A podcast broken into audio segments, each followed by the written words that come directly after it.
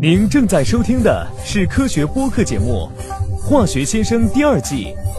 本期节目由果壳、巴斯夫和中国化学会共同制作播出。我是刚从澳洲度假归来的巴小波 Bob，今天我就给大家介绍一个澳洲网红级的湖泊，在澳大利亚。有一个名叫西利尔湖的湖泊，因为独特的颜色而闻名世界。这个湖会呈现出鲜艳的粉红色，在一些照片上，它看起来甚至像一池草莓奶昔或是粉色泡泡糖。这种颜色是怎么产生的呢？它其实与湖水极高的盐度和一群特殊的耐盐微生物有关。西利尔湖是一个很咸很咸的咸水湖。这里湖水的盐度非常高，差不多是海水的十倍。在这样极端的盐度下，很多生物都无法生存，但依然会有一些非常耐盐的微生物能在其中生长。这些耐盐微生物和它们产生的色素，正是湖水变成红色的原因。在其他地方的盐湖以及晒盐场中，也经常有类似的现象出现，例如塞内加尔的玫瑰湖。以及美国加利福尼亚的欧文斯湖等，这其中最有代表性的一种微生物是杜氏盐藻。这种单细胞绿藻广泛分布于盐湖和盐田当中。除了耐盐之外，杜氏盐藻最突出的特点就是它可以产生非常多的类胡萝卜素，包括贝塔胡萝卜素、阿尔法胡萝卜素和玉米黄质等。这些天然色素可以占到盐生杜氏藻干质量的百分之十至百分之十四，它们的存在就会让水体显示出红色。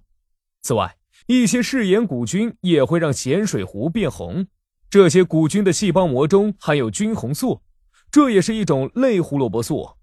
这些含量丰富的色素物质可以对微生物起到保护作用，帮助它们避免强烈紫外线带来的损伤。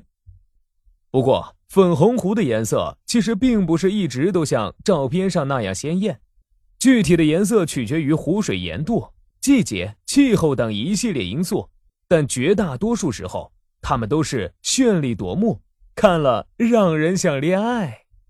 在盐湖之外，还有很多鲜艳诱人的色彩，都与类胡萝卜素有关。类胡萝卜素可以说是自然界最重要的一类脂溶性色素。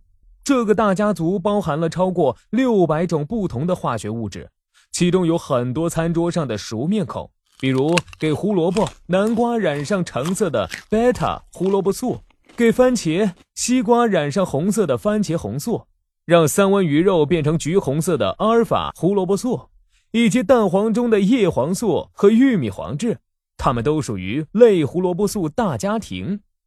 除了颜色漂亮。类胡萝卜素也有很多重要的生理功能，例如叶黄素类物质可以帮助植物耗散多余的光能，避免光照过强时造成损伤。同时，它们也保护着人类的视网膜。而贝塔胡萝卜素则是重要的维生素 A 前体，它可以在人体内转化成维生素 A，同时又比直接补充维生素 A 更加安全。今天的话题就聊到这里。我要去晒粉红湖拍的美照了，记得帮我点赞哦。您在日常生活中遇到过哪些化学问题？欢迎向化学先生提问。